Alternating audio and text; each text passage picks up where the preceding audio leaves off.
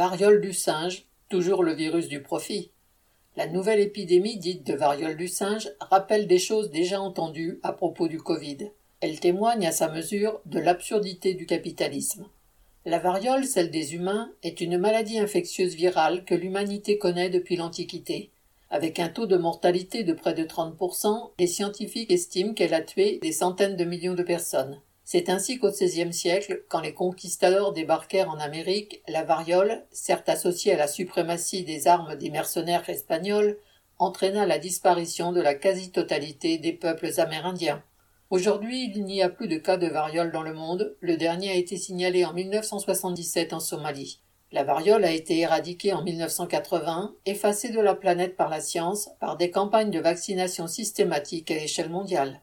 La découverte du virus de la variole du singe est récente. Ce virus a été isolé en 1958 chez des macaques, d'où le nom qui a été donné à la maladie, mais des rongeurs et autres petits mammifères sont aussi porteurs du virus. Quant aux premiers cas humains, ils ont été décrits en 1970 en République démocratique du Congo. Le virus aurait été transmis à l'homme par des rongeurs ou des primates infectés. Puis la transmission s'est opérée de personne à personne par des gouttelettes respiratoires, des lésions cutanées, du linge contaminé. D'Afrique de l'Ouest et centrale, la maladie a ensuite été importée aux États-Unis et en Europe.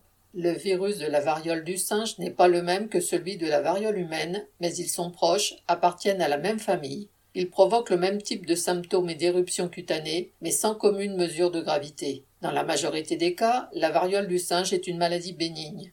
Depuis le mois de mai 2022, la contamination interhumaine s'est développée en Europe, en Amérique du Nord, en Australie. Si dans la majorité des cas l'infection guérit spontanément, des cas graves peuvent survenir. L'inquiétude grandit dans les populations à risque concernées par le mode de transmission. À ce jour, 35 000 cas et 12 décès ont été comptés dans le monde.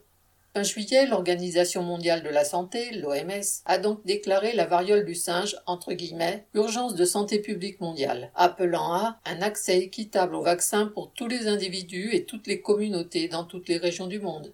On entend ici un couplet déjà connu, la disponibilité des vaccins.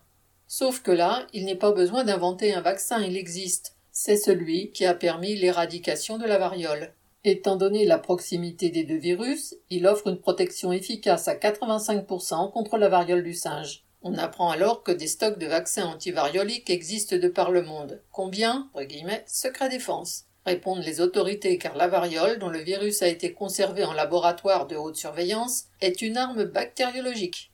C'est ainsi que, après les attentats du 11 septembre 2001, craignant une attaque, les États-Unis ont prévu de vacciner la population contre la variole. Les anciens vaccins présentant des effets secondaires, ils ont financé la mise au point d'un nouveau, mieux toléré. Un petit laboratoire danois, Bavarian Nordic, a remporté le marché. À partir de 2003, il aurait livré des dizaines de millions de doses, mais qui, n'ayant finalement pas été utilisées, sont aujourd'hui périmées. Quoi qu'il en soit, Bavarian Nordic est aujourd'hui l'unique fabricant du nouveau vaccin, baptisé Gineos aux États-Unis et Imvanex en Europe, le seul autorisé pour la vaccination contre la variole du singe.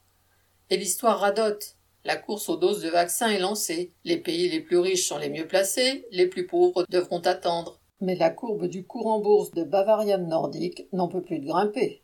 Sophie Gargan.